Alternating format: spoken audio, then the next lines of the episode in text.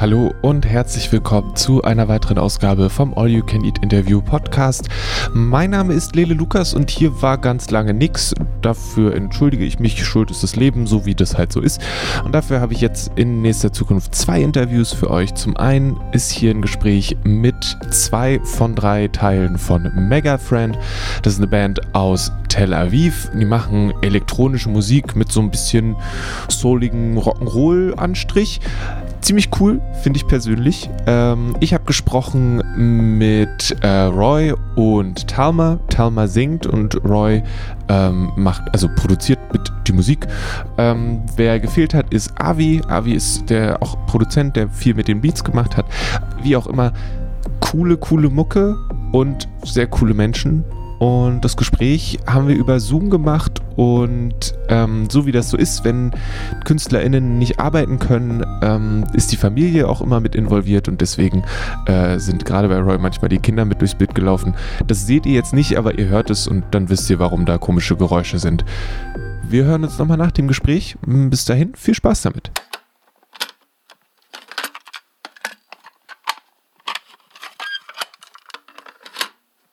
Maybe yeah maybe roy you start. Who are you? Yeah. Um, i'm uh, part of uh, mega friend i'm a musician and uh, screenwriter. Uh, i live in tel aviv. Um, i'm a family man with two boys. Um, yeah what else? I don't know whatever else you need to tell someone to introduce yourself? Ah, that's about. Uh, that's how I define myself. I think. Okay. a, a singing father. and you, Talma, who are you? I'm a singer and a dancer.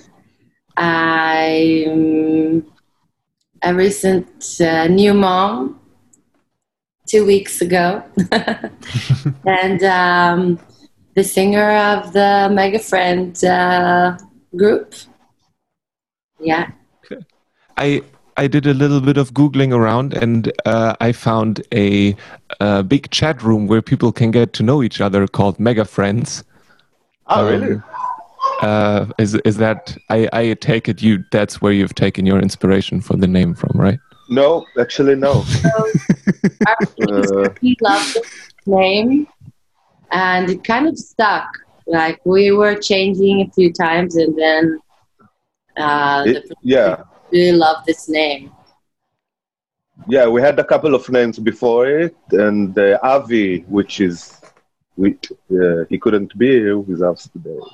Uh, he came out with Mega Friend. He didn't know what what it means, but uh, first of all, they checked it to see if there's, like I always do, to see if it's not taken by another band.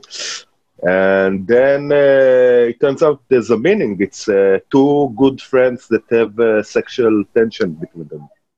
Mm-hmm. Did you know that? No. No. Okay. so it was nice. I think it's uh, it's a good name. How did you meet? You two. I think through uh, another uh, singer vocal yeah. team. Yeah. She recommended uh, we work together, and um, yeah, we kind of did this like yeah. drive between us, and it just worked out really well.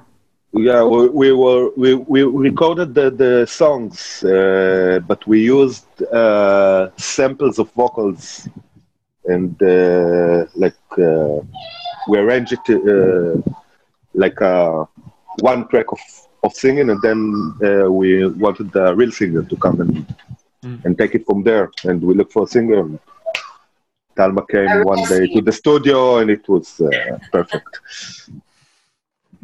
What did you did you know what you were getting into, Talma, when you went to that studio? Um, no, not at all. But I'm really happy with the outcome.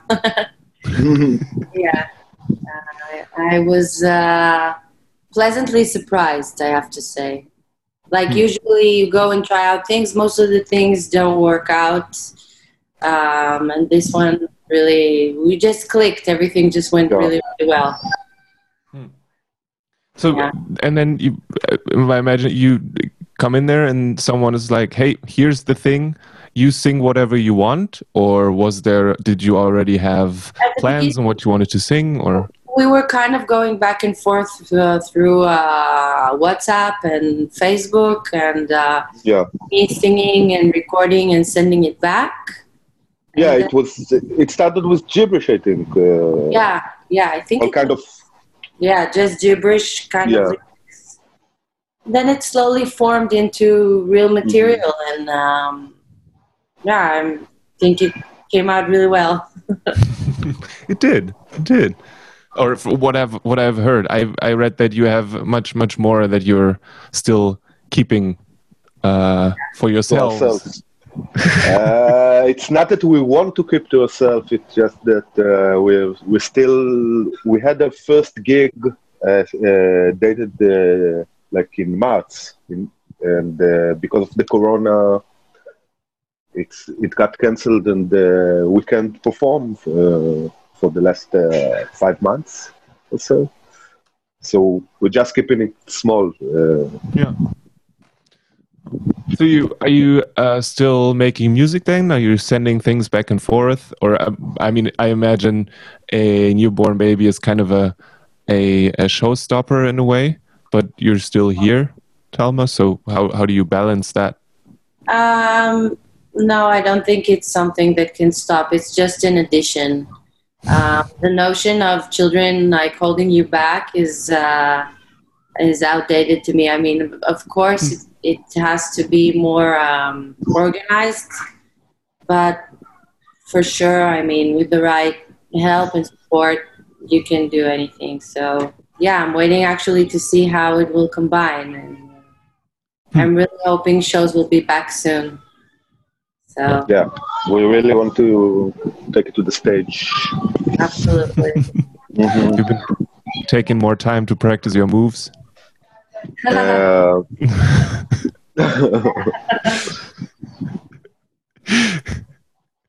huh. So you, you had this whole elaborate plan for for a first show, or was it just going to be kind of a a small test of if if if this actually works, or I mean, um, I think it's going to start as a test, like uh, most things do. Uh, we have a vision about how, how, we want to to see it on stage, but uh, we're also very flexible. Uh, we can change things at the last moment. Yeah, we want it to be something a little bit more um, modern, where people can dance through a whole show. Yeah and see a whole show without any like uh, pauses or intermissions and just see as if it were a dance party. So the yeah. music will begin from beginning to end. Um, it, it, just it's not going to stop. There's not going to be like a, like a like a dj set. Exactly.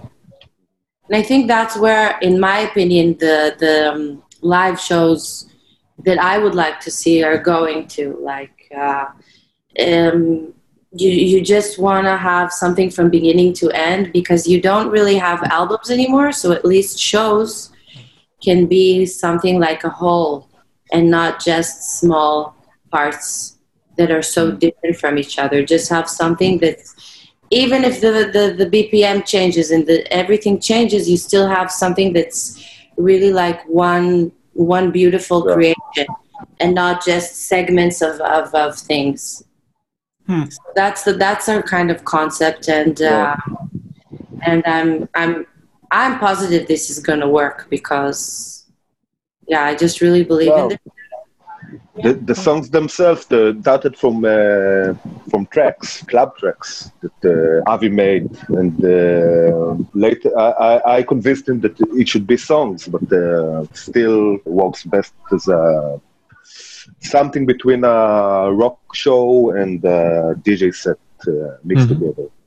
Yeah, huh. I am. I am more of a person. I I like the interaction with the band a lot during a yeah. concert because if I just yeah. have if I just have music to dance to, I can.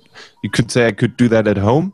I mean, yeah. life, of course, is different. But how mm-hmm. how do you how do you see that part? Because I feel like the interaction Uh, comes a lot in the intermission between we songs. still we- we'll still play our instruments. Uh, uh, you know, bass, uh, guitar, drums, and uh, but also uh, like a, a computer that's playing the, the couple of tracks uh, with us.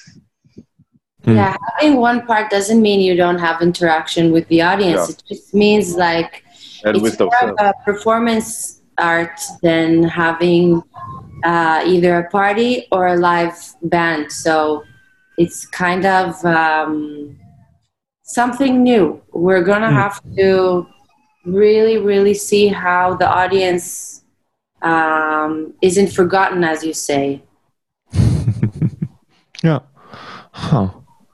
Cool. No, I'm, I'm, I'm, I'm sure I'd be interested to like. I don't know. I, I always um, some, but maybe that's just how I like the bands that I listened to when I grew up. Was a lot of there's a lot of communication there, and when I had sometimes it has a feeling of a disconnect, kind of Mhm. when the band says hello, then plays their Yeah. songs, and then says Mm. goodbye, Ah, and yeah, there's that's a just extreme. the, like that. It'll have to be something um, much more interactive.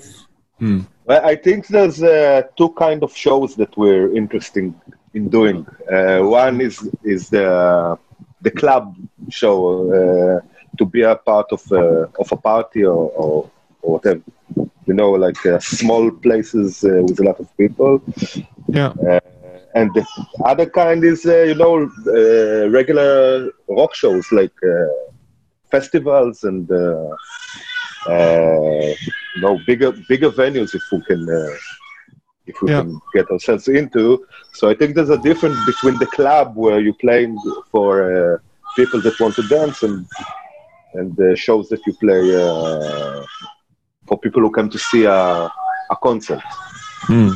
So I guess the intera- interaction will be different uh, in each in this kind of show. and I, I found you, you you probably did uh, uh, other interviews for the for the Israeli music discovery sampler, and one of them you said that you um, that there's also no two things. One was that you used to make music uh, with uh, Hebrew lyrics, Still, still make. still do. How how Yeah, do those things do do they actually are they are they different in a way that is more than the language being used? I mean, every language has a different rhythm and flow and stuff, but how do you is or is it just the Um, same with a different singing person? Uh, I think uh, in Hebrew, it's uh, I can't help being more personal in Hebrew Hmm. lyrics than in English lyrics. Uh, um, I always thought that English lyrics was a lot easier to write, and uh, it turns out it's not. but it's uh, it's a different kind of challenge. Uh, you also have to write in with uh, Talma in, in head, so so it's a different process, I think. Uh, and also the music is a little so so there's a lot of things to take to consideration when you're writing uh, for Mega Friend. Hmm. Play. Huh. What what else is there? Like when, when you say I'm the music is- also uh, ah uh, you know I, I'm, uh, in my Hebrew uh, career um, I don't uh, איך אומרים מגוון תלמה? Versatile. Ah, yeah, it's it's much more versatile than than the music in Mega in Mega Friends. It's it's very uh, uh, there's there's a very uh, uh, one vibe I think that we we're going uh, with, and in Hebrew it's you know I can write uh, one day a song uh, like for uh, like a very classical pop song, and uh, and tomorrow a punk a raging punk song. So Hmm. uh, I, I'm more, a lot more free with my writing than in uh, Huh. Mega Friend. And also Talma is also contributing to the lyrics, so it's it's it's working to the uh, it's a collaboration actually. how did that Talma, how did that come about? The song has both, I, or Holes, for example. You sent me another one, but Holes has both the slap your booty part and the uh, you're a part of a machine and that should worry you part. How did you put those two together? I think it's kind of the direction the world is uh, going going towards, involving machines and and like the physical body together. So I guess kind of from there, but it's just uh, fun. It's just supposed to be kind of fun lyrics, um, a little bit funny with a twist. So, um, but I, w- I would say, I mean, if I have to kind of go into a deeper meaning, it's a deep song, I think. I think yeah, it's, I mean, like it's about having a lot of fun, of course, and um, and I, I think a lot of the vibe of Mega Friend is like we're we're real musicians, but we're not taking ourselves too seriously. Like it, we can joke about ourselves and we can have fun and and but in uh, a very dark but in a very dark place. and a little bit dark, yes, like very cynical and um, a little bit darky. And I think the world is kind of going there by itself. It's everyone's, you know, I don't want to say too cynical, but like you can laugh about things and um, and uh, just involving humans and machines is something that's like been talked about forever. But Yeah. but where in holes this uh, machine? I, I. I was I was more thinking of of the more lyrics- of a, oh, a cog in the machine. Like you you oh, not Kinda uh, not yeah, like robots. no not like robots. We can also talk about robots uh, definitely, but Yeah. I, yeah that or that was a feeling that I got from it. Maybe I'm completely wrong then. Really? then It's not that. I think it's just, it's really the vibe of just being, as Roy said, a little bit dark and a little bit cynical about things and not just being very, very serious. I think productions these days are so serious about just not very important stuff. So hmm. Yeah. that's what I think that but mostly it's it's about the underdogs. I think uh, most of the, of the songs uh, Mm. embrace defeat. Uh, yeah, it's it's not about uh, big uh, uh, overachievers. Uh, our, our music is not about uh, successful people. Would you like it to be? Um, the songs, no. I No, think We would like to be we would like to be successful, but we won't Yeah. be writing songs about it. Hmm. Maybe we will. Always. I don't. Maybe we will. Maybe we will. Also, when you work on things, you always feel like there's more to do. At least Mhm. for me, I come from a dancer uh, background where it's never good enough. So, so Yeah. sometimes you always feel like you're you're working on the next thing. It's never like uh, I don't think we'll ever just say, okay, that's it. Like, It's finished. yeah, I think we will always for the next the next best thing. So. Hmm. Huh. So you are you now right now still tinkering away at songs that are done and doing them again, or are they done No, done? Yeah, we're always yeah, doing yeah. things on the songs that we already have. Uh, yeah. A little bit, but not Yeah. Yeah. so cute. Maybe just a little bit, but I would say more working on new things for the show. Yeah. Like, how's the song going to be on stage? I think now that's where we're at. Hmm. Trying to create, like, Yeah. what is the show more than anything else. Yeah. I think uh, the moment we we start performing, everything will uh, move a lot quicker. We, we'll be waiting for it uh, for a long time. Yeah. Yeah. True. Um, huh. So would you say that the some I, I've spoken to some people and they were like, well, this whole uh, lockdown and isolation is working really well for me. I I was an introvert anyway, so now I'm making so much music and it's working out so well. And other people are like, I cannot think straight, and uh, I wish I could get my head right to actually do something at some point. Um, On which end do you In the to middle, land? exactly in the middle.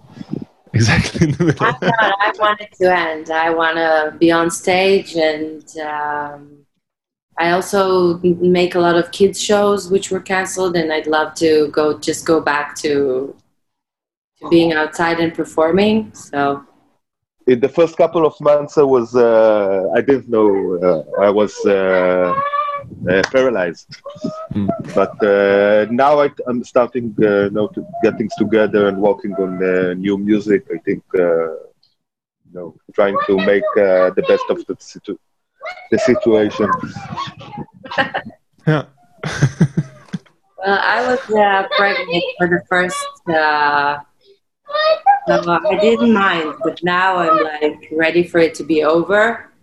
I want things, shows, and I want stuff to go back to start moving. Hmm. Um, Yeah.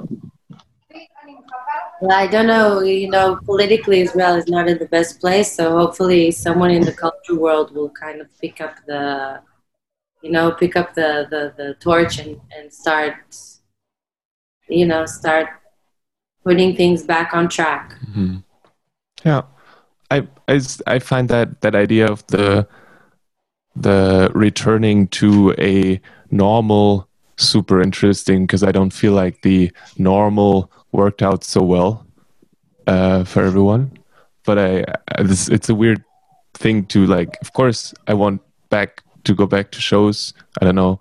I have Yeah. tickets for bands that I would have loved to see, and that didn't happen.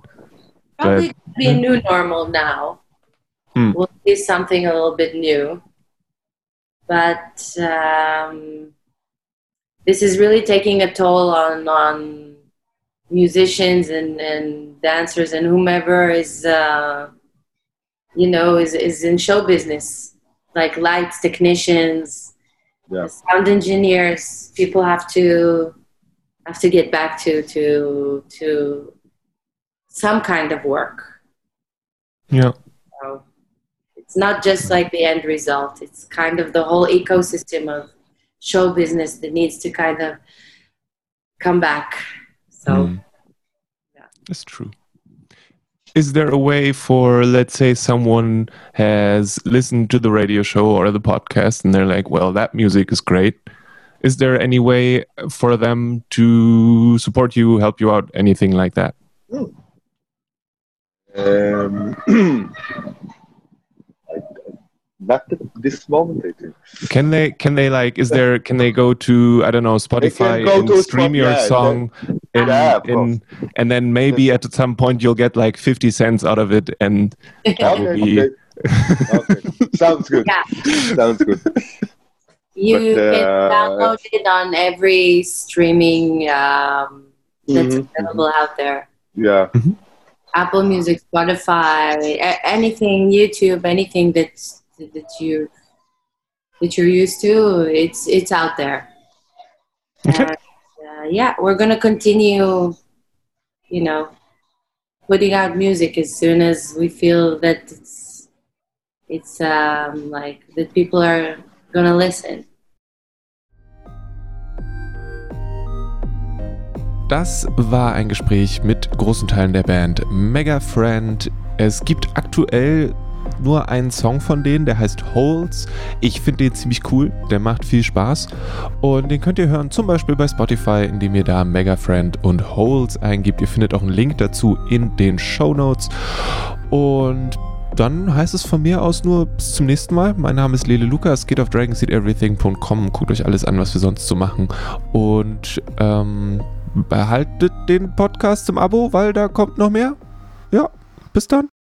Mehr findet ihr auf dragonseateverything.com oder auf facebook.com slash dragonseateverything.